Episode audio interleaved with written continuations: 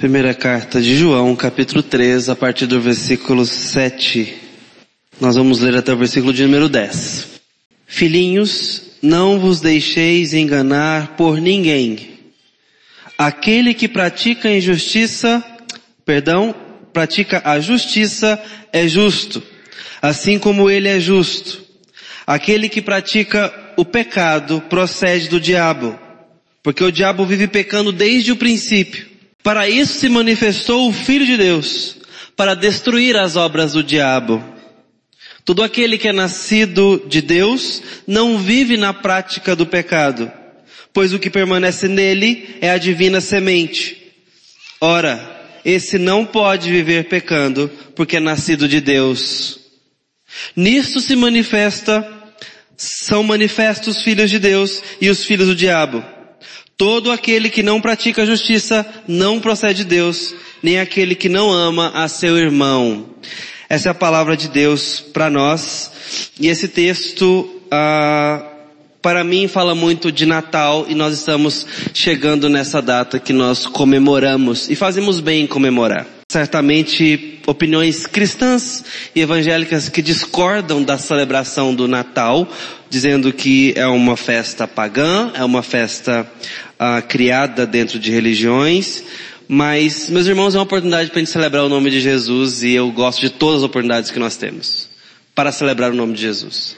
Não sou tão fã do Papai Noel assim, porque acho que distrai um pouco nossas crianças, mas o Natal nós temos um privilégio de poder falar de uma data que representa a vinda de Cristo ao mundo. Se ele veio mesmo nessa data ou não, pouco importa para mim, porque ele veio.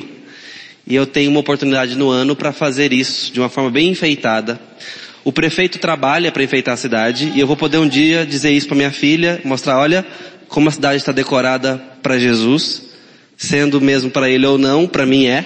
A igreja também está decorada para Jesus e é uma data onde nós podemos aproveitar para pensar na vinda de Cristo ao mundo e por que que ele fez isso. Esse texto fala disso.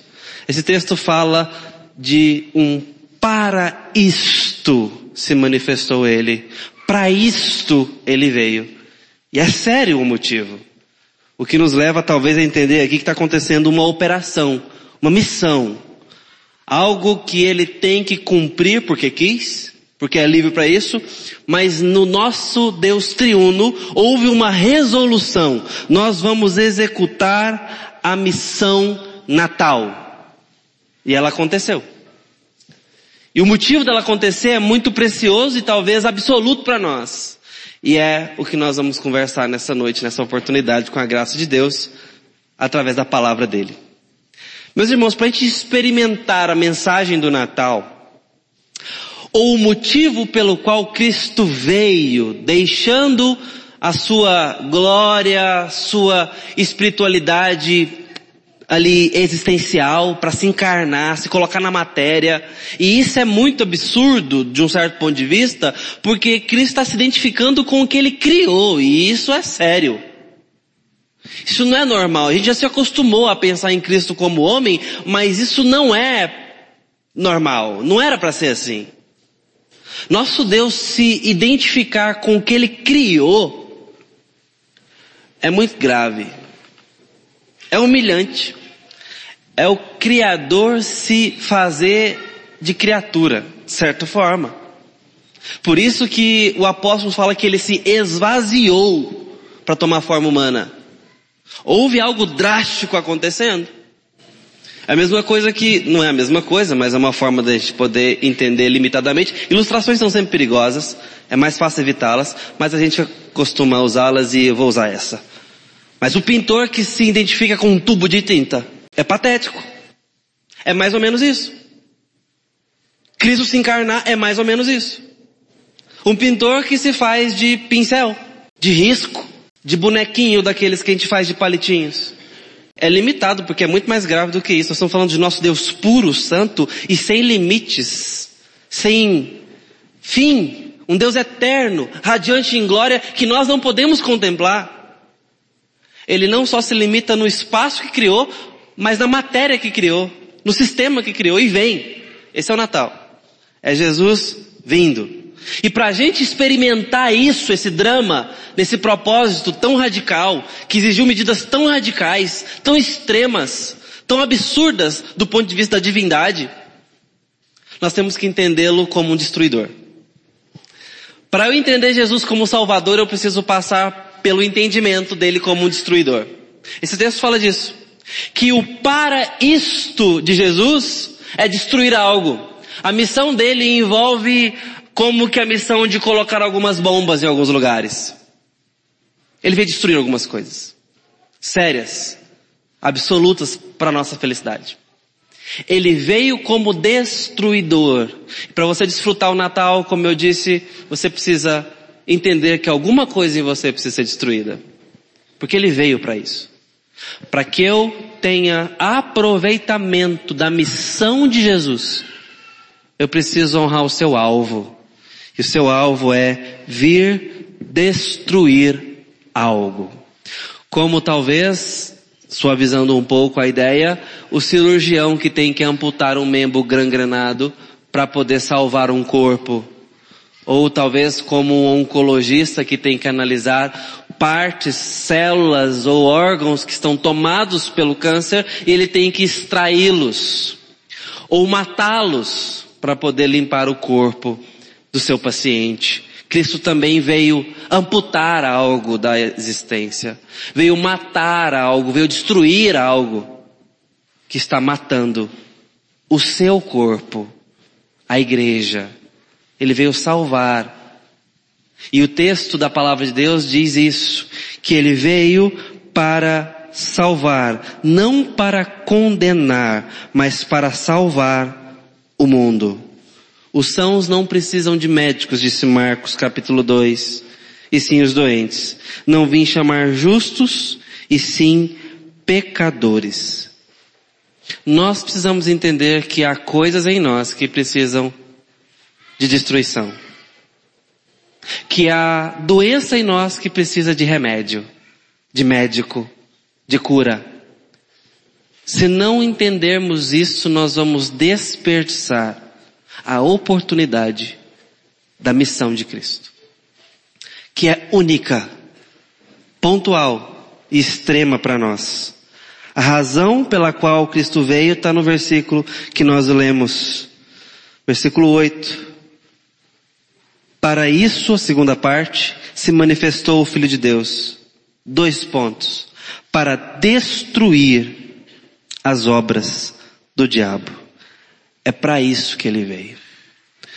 Nós estamos aí diante de mais um grande sucesso do cinema, na saga Star Wars, eu praticamente gosto, não acompanho desde o início porque eu não sou dessa época. Então eu ouso dar esse exemplo que tem muitos irmãos aqui que são dessa época, porque o primeiro filme é de 77. E desde o primeiro filme, nós temos a mesma trama acontecendo até hoje. Eles invadem um lugar para explodir um monte de coisa e salvar a galáxia de um império tirano. É ainda a mesma história, toda vez se repete. Mas é interessante que parece que George Lucas, quando criou seus primeiros quadrinhos e vendeu isso para o cinema lá em setenta e poucos, ele estava pensando talvez na obra de Cristo, porque é muito isso. Jesus invadiu o império maligno, no caso dos filmes, é a estrela da morte, depois essa estrela virou um planeta da morte, que destrói, que causa morte, e toca o terror na galáxia inteira.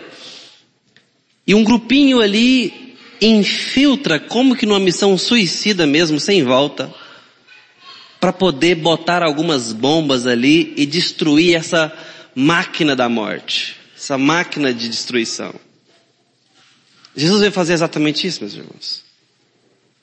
E essa são a linguagem, essa é, são, esses são os termos que a palavra de Deus nos usa. Quando diz que as portas, e portas num termo militar, do inferno não prevalecerão contra o avanço da igreja. A igreja só existe porque Cristo veio. Ele veio destruir as obras do diabo para que as obras de Deus pudessem acontecer entre nós. Ele se infiltrou de uma forma limitada, humilde, até certo ponto frágil, mortal, para poder fazer uma obra radical de salvação e de vida. Ele vem não apenas para fazer o que faz, Mas ele vem morrer dando a própria vida para que haja mais vida. E esse texto me fala sobre três coisas. O que ele veio destruir, como destruiu e como é que a gente pode participar disso. E o versículo 8 já me disse o que ele veio destruir. As obras do diabo. O diabo está trabalhando desde o princípio, como o verso nos diz. E ele tem pecado desde o princípio. E a essência da sua obra é dita pelo texto como pecados. O que é um pecado? Nós podemos exemplificá-lo, mas os exemplos não explicam. Os exemplos ilustram, mostram, mas o que está por trás de todo exemplo de pecado é rebeldia contra o que Deus é. É discordância com o ser, com a vontade, com a essência, com o caráter, com aquele supremo bem que define o mal por ser o bem. Tudo aquilo que não é ele, como disse Agostinho, é o mal. Aquilo que se contrasta com o bem. É por isso que talvez o filósofo tão ateu quanto Nietzsche chegou à conclusão que chegou em um dos seus livros, Além do Bem e do Mal. Analisando inclusive o Evangelho de João, ele disse, nós temos que romper essa estrutura criada pelo judaísmo cristão, que estabelece uma cadeia dita o supremo bem. Aí então nós temos o mal e somos constrangidos socialmente por causa disso. A gente precisa quebrar essas cadeias e estar além do bem e do mal. Não tem certo e errado. Existe certo e errado porque vocês inventaram um Deus para acreditar. É isso que esse filósofo disse. Friedrich Nietzsche. Mas meus irmãos, Deus não foi inventado. É Ele quem a todos dá respiração e tudo mais, como diz o apóstolo em Atos 17. Dele todas as coisas foram feitas e chamadas à existência. É Ele quem deu nome às coisas, chama as estrelas pelos seus próprios nomes. É Ele quem definiu não só a existência, mas valorizou a existência e disse é assim que as coisas são. Se queremos aprender como as coisas são, perguntemos a quem criou as coisas. E esse que criou, criou do seu jeito, para si Portanto, estar em desacordo com ele é errar até o jeito de viver. Estar em desacordo com a sua vontade, seu caráter, ou não perguntá-lo, é errar até a forma de respirar. De uma forma bem absoluta. Como não pensarmos na moralidade, no que é pecado, no que é santidade? Porque existe um Deus bom, é que nós podemos avaliar se o que estamos fazendo é bom. Porque ele veio e se revelou a nós. E o pecado do diabo tem sido causar a rebelião desde o princípio. E ele tem provocado as suas obras e levado pessoas a praticar as suas obras. Quando nós somos seduzidos pela tentação, provocada certamente pelas forças malignas e pelo próprio mal que habita em nós, e nós damos origem a um novo pecado, nós estamos dizendo ao diabo, missão cumprida. Sucesso. Você conseguiu o que queria. E você quer saber o que nos assusta, meu irmão? Minha irmã? Ele quer. O diabo tem interesse na sua história. Ele tem interesse nos seus pecados. Porque ele sabe que é o máximo que ele pode alcançar na sua vida, mas esse máximo não é pouco. É esse o interesse dele, exemplificadamente, na vida de Jó. Eu quero trabalhar na vida de Jó. Diabo, de onde vens? De rodear a terra e passear por ela. Mas eu sabia que era num canto muito específico do planeta. Viu meu servo Jó? É como se o diabo estivesse confessando. É exatamente por lá que eu tenho andado. O chão em volta da casa dele está até furado de tanta volta que eu já dei procurando brecha, procurando um jeito, procurando uma forma, mas eu preciso da sua autorização para entrar. E nós sabemos a saga que acontece. O diabo é provado e tentado. Meus irmãos, o diabo tem interesse na nossa história. Porque ele sabe que o máximo que ele pode na sua vida, e não é pouco, é te levar ao pecado. Porque o pecado, como foi feito com Davi, tirou a alegria da salvação dele. E não tem derrota pior para nós do que essa. pegarmos o supremo presente do Senhor, o seu maior amor demonstrado por nós, porque nisso se prova o amor, em ter Ele nos amado quando ainda éramos pecadores. Pegar esse presente de Deus, essa providência e desperdiçá-la com a nossa tristeza. E andarmos salvos, mas com a cabeça baixa, sem autoridade, sem vigor, sem vontade, sem comunhão com Deus, sem santidade. Deixa eu dizer uma coisa para você, querido irmão, querida irmã. Muito da nossa tristeza se explica por causa do pecado do nosso coração e das nossas mãos. Muito da nossa apatia, angústia, depressão, e não estou falando de depressão essa que nós damos de terapia e tratamento, mas essa depressão espiritual, esse ânimo acabado por conta do nosso pecado. Muito da nossa falta de vigor, tristeza, é porque nossas mãos não estão limpas. O Evangelho nos chama para andar na luz, o próprio apóstolo João faz isso na primeira carta. Andai na luz porque Deus é luz. Isso não significa não ter pecado mais. Santidade nunca falou disso. A santidade falou da gente ser exposto à luz. Deixar que a luz do Senhor mostra, mostre, clareie nossas mãos, nosso coração, e que a gente tomando consciência do próprio mal, vá para Ele, não contra Ele, e não longe dele, mas peça a Ele perdão, porque Ele continua fiel e justo, para destruir as obras do diabo que existem. Jesus veio como um destruidor, essa é a operação do Natal, Ele quer matar matar as obras do diabo, ele quer destruir as obras do diabo, ele quer destruir esse império das trevas que quer cercar a sua história e a sua vida e acabar com a alegria da sua salvação. Acabar com o seu vigor evangelístico. Destruir o seu primeiro amor. Fazer com que você e Deus não sejam amigos. Apesar de salvo, adotado, comprado para a eternidade, não é amigo de Deus porque anda longe dele. Você entende que é indigno, você entende que não pode nem orar mais, você não tem alegria no louvor, se vê falso, se vê deslocado e começa agora a se ver crítico, amargo, azedo, distante, não tem comunhão. Isso tudo é consequência de pecar e não voltar, e não se quebrantar, e não desfrutar do que Cristo intencionalmente veio fazer e faz destruir o pecado na sua vida. Como ele faz isso? O texto me mostra duas formas. Em segundo lugar, ele veio, ou para isto se manifestou. Primeira forma que esse texto me mostra que, pela, pela qual as obras do diabo são destruídas, é a vinda de Cristo. Nós conversamos um pouquinho introdutoriamente sobre a encarnação.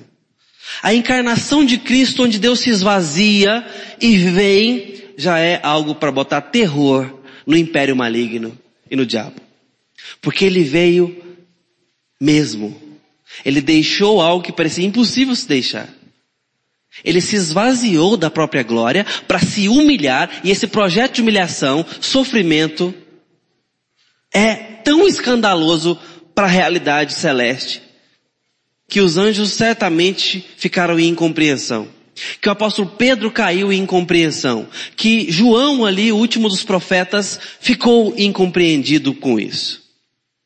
Como que Cristo chega? Como que Cristo se encarna? Como que Cristo se humilha para ser batizado? E certamente o apóstolo João está falando mais do que apenas a encarnação, mas também da obra da pregação, do ministério público, da luz que Cristo trouxe ao Antigo Testamento, das confirmações, das concretizações, das realizações, dos milagres feitos que apontam para Ele como Filho de Deus. Tudo que Ele falou, fez, cumpriu, mas também e sobretudo a sua humilhação, o seu sofrimento que passou por toda essa etapa de encarnação, ministério público, sofrimento, rejeição, morte, sepultamento, toda essa obra humilhante de Cristo, É para que a morte seja assassinada. É para que o pecado seja confrontado. É esse o motivo, é essa a razão do Natal. Para que que o bebê nasceu? Meus irmãos, não tem beleza naquela manjedoura. Tem uma loja de cristais muito bonita nos nossos shoppings que fez esse ano uma réplica ali, uma réplica, não, um modelo, uma versão de um presépio. E eu gosto muito de presépio, embora não tenha nenhum, acho muito legal pelo que eu falei, da ocasião, da oportunidade, é uma forma de confrontar o velhinho que carrega presente, colocando um presépio. Eu acho fantástico a ideia. Os católicos saem na frente com a beleza dessa data quando eles valorizam o presépio, por exemplo, na minha opinião. E eles fizeram ali uma versão de cristal linda, belíssima. Sai por volta de uns 3 mil reais. É só para ver mesmo. É bonito, é lindo, virou joia, mas meus irmãos não tem beleza nisso. Não é belo. É feio.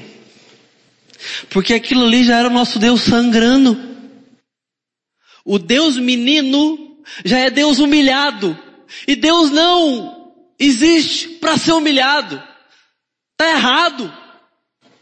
Nosso Deus não existe para ser desonrado,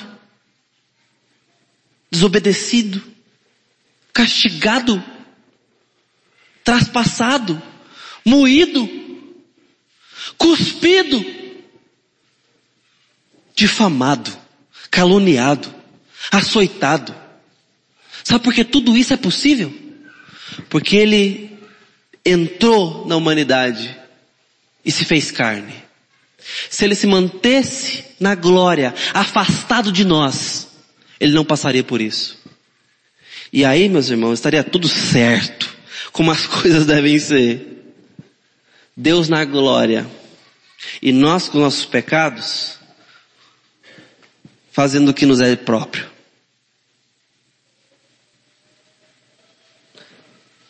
Nós combinamos com as obras do diabo. Eu e você. Parece que estamos em casa. Credo, pastor, credo nada porque você tem pecado. E sabe o que é mais assustador? Como diz João Calvino? Deliberadamente segundo a inclinação do seu próprio desejo. É assim que a gente peca. Escolhendo pecar. Ninguém tem te forçado a isso. Sejamos honestos. Nós temos escolhido. E quando nós temos feito isso, nós estamos dizendo ao diabo, quase que um obrigado pela oportunidade. Porque o que temos feito é obra do diabo. Nós estamos dando as mãos ao diabo quando pecamos. Isso é grave assim, meus irmãos. E por isso que o remédio é mais grave ainda. Em primeiro lugar, ele veio. E porque ele veio, é que ele pode ser açoitado, castigado, moído, traspassado e pelas pisaduras que estavam sobre ele, o castigo que estava sobre ele, nós podemos ter paz.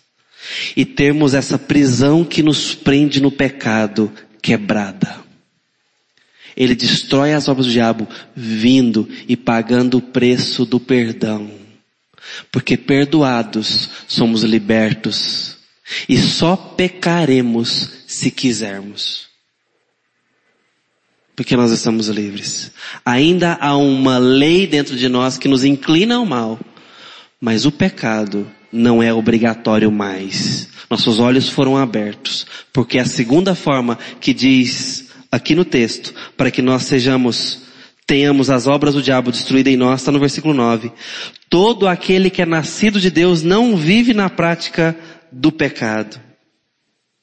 O novo nascimento, porque Jesus nasceu, viveu e sofreu, morreu e ressuscitou, é possível. Então não apenas pela vida e obra de Cristo e a vinda dele ao mundo, sobretudo, mas também pelo que ele provocou em nós. E ele veio para que aqueles que eram de Deus nascessem de novo. E esse que nasce de novo, nasce com uma divina semente, uma divina inclinação inédita. Até então não existia no seu coração, porque você estava no império das trevas. Mas Ele, por graça e pelo que fez, te transporta para o reino do Filho do seu amor. E agora, como nova criatura, num determinado ponto da sua história, Deus te encontra e te nasce de novo, te gera novamente e agora te coloca num DNA divino. Há uma assinatura em você que confronta o seu mal, que confronta a minha inclinação para o mal, que me deixa livre. Agora eu posso caminhar como santo. Eu posso.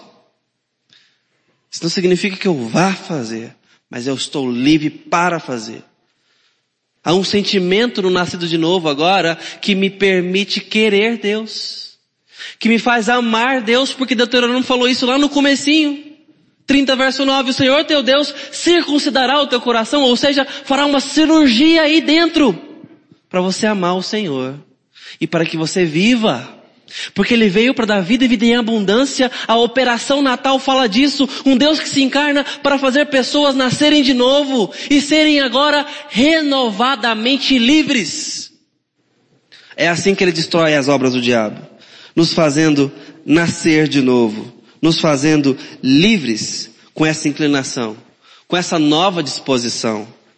Nós temos uma semente em nós, que o profeta Jeremias chamou de novo coração, o profeta Ezequiel chamou de novo espírito, Paulo chama de nova criatura. Deus tem falado essa mesma linguagem e continua falando para mim e para você. Há uma novidade por causa do Natal.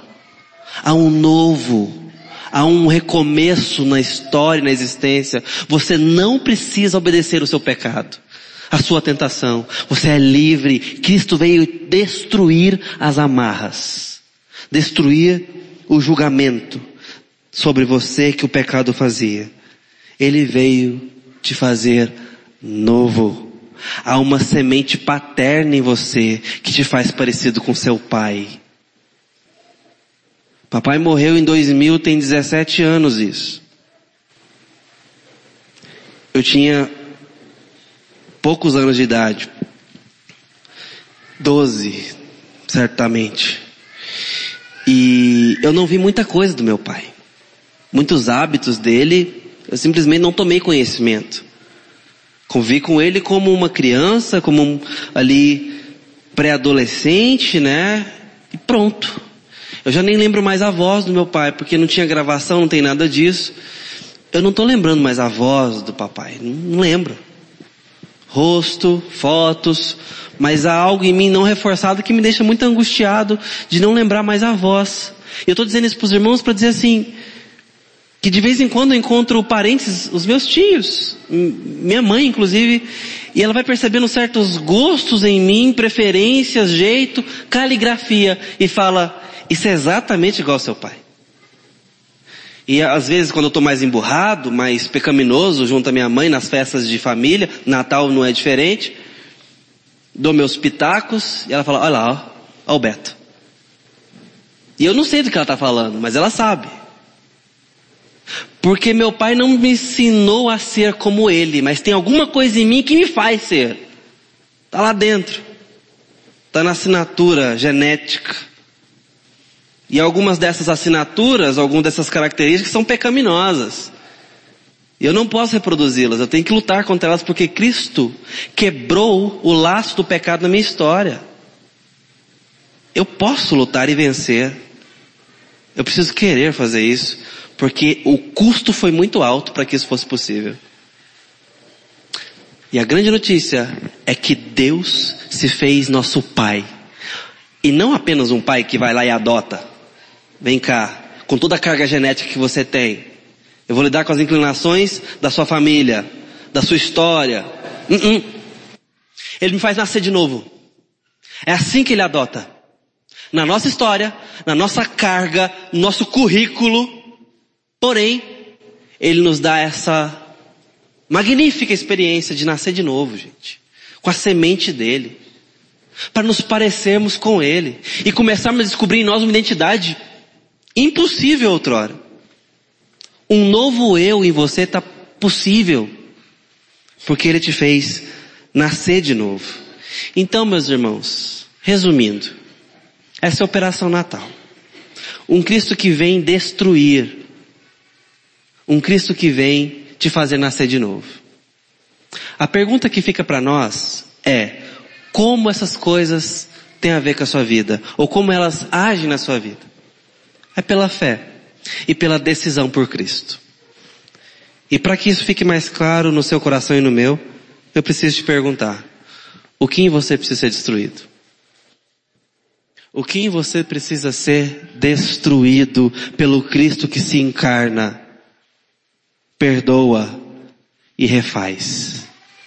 O que em você precisa ser destruído, confrontado, aniquilado pelo bondoso Mestre que veio se sacrificar? O que? Nós vamos responder, porque como diz o escritor Brennan Manning, aquilo que recusamos entregar não pode ser curado. Abre mão do seu vício. Quebra o seu ídolo nessa noite. Meus irmãos, o caminho de santidade é um caminho de felicidade.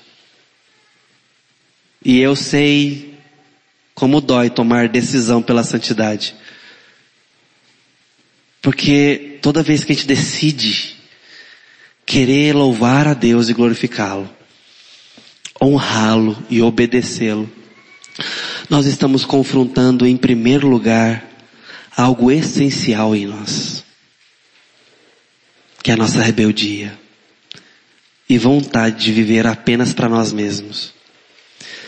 Mas que tolo pensamento nosso quando pensamos assim. Porque o pecado nunca vai entregar o que ele promete, que é felicidade. Em contrapartida, o caminho de Deus é vida e vida abundante. Deus está preocupado com o desenho da nossa felicidade. Por isso ele diz, sejam santos, lá em Levítico. Porque eu sou santo. Eu quero vocês parecidos comigo porque vocês são meus filhos e filhas. Como diz Isaías no capítulo 60 e pouco. Trazei meus filhos de longe. E minhas filhas da extremidade da terra. Os que formei e fiz para minha própria glória. Deus te desenhou com um propósito e está te atraindo para que você caminhe livre do pecado, desembaraçado e seja feliz. A santidade compensa. E santidade é voltar-se para Deus, sempre e de novo, e colher os resultados dela. Nesse Natal eu te chamo a oportunidade de pensar que você pode dizer não à sua tentação e honrar a Deus pelo trabalho doloroso que ele fez, pela obra dura que ele realizou, para te deixar livre, é que ele veio destruir. O que em mim você precisa desse destruidor que salva? Entrega. Peça. Confie e decida. Vamos orar. Bondoso Deus, na tua presença, a igreja do Senhor se coloca para te pedir. Sonda-nos e examina o nosso coração. Encontre os caminhos maus em nós. E por favor, Senhor, os destrua. Nem nos peça permissão, Deus mas se assim o Senhor quiser, um coração voluntário, pedindo, contrito e arrependido por perdão, faça isso em nós, porque tantas vezes a nossa carne é rebelde, dura e arrogante, teimosa, obstinada contra o Senhor e conta com a ajuda maligna do diabo. Tem misericórdia de nós, Deus e encontra-nos onde precisamos ser encontrados. Nos confronte, Senhor, e destrua as obras do diabo em nós, para que te honremos, adoremos e descansemos na identidade que temos na sua santidade, o caminho possível para nós. Em nome do Jesus que se encarnou e nos fez nascer de novo para sermos novos para o Senhor, para o teu reino. Coloca o teu reino em nós, Deus. Coloca a tua semente em nós. Dá-nos uma inclinação que combina com o nosso Pai. Faz-nos parecidos com o nosso Pai Celeste. Perdoa os nossos pecados. Limpa-nos. Livra-nos. Edifica-nos, Senhor. Dá-nos um cântico novo, uma adoração nova, uma consagração nova para o Senhor. E nessa noite, ou nessa oportunidade, se alguém que ouve essa palavra ainda não ama Jesus como Salvador, eu te peço misericórdia, porque Jesus veio para salvar. Todo aquele que se vê doente vai ter ocasião para esse médico. Ajuda-nos, Deus, a corrermos para o Senhor como a única e suficiente esperança que temos. No nome dele, nosso Jesus, é que oramos. Amém.